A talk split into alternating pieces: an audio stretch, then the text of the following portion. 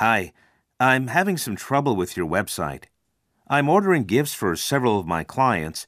I have selected them and am now at the screen where I need to designate the shipping address for each of them. I chose the option Select Shipping Address and then Add New Address, but the site is not allowing me to add a new address. It just tries to have me edit one of the addresses that I have sent to in the past. It seems like your site is malfunctioning, and I'm really frustrated. Randy Fox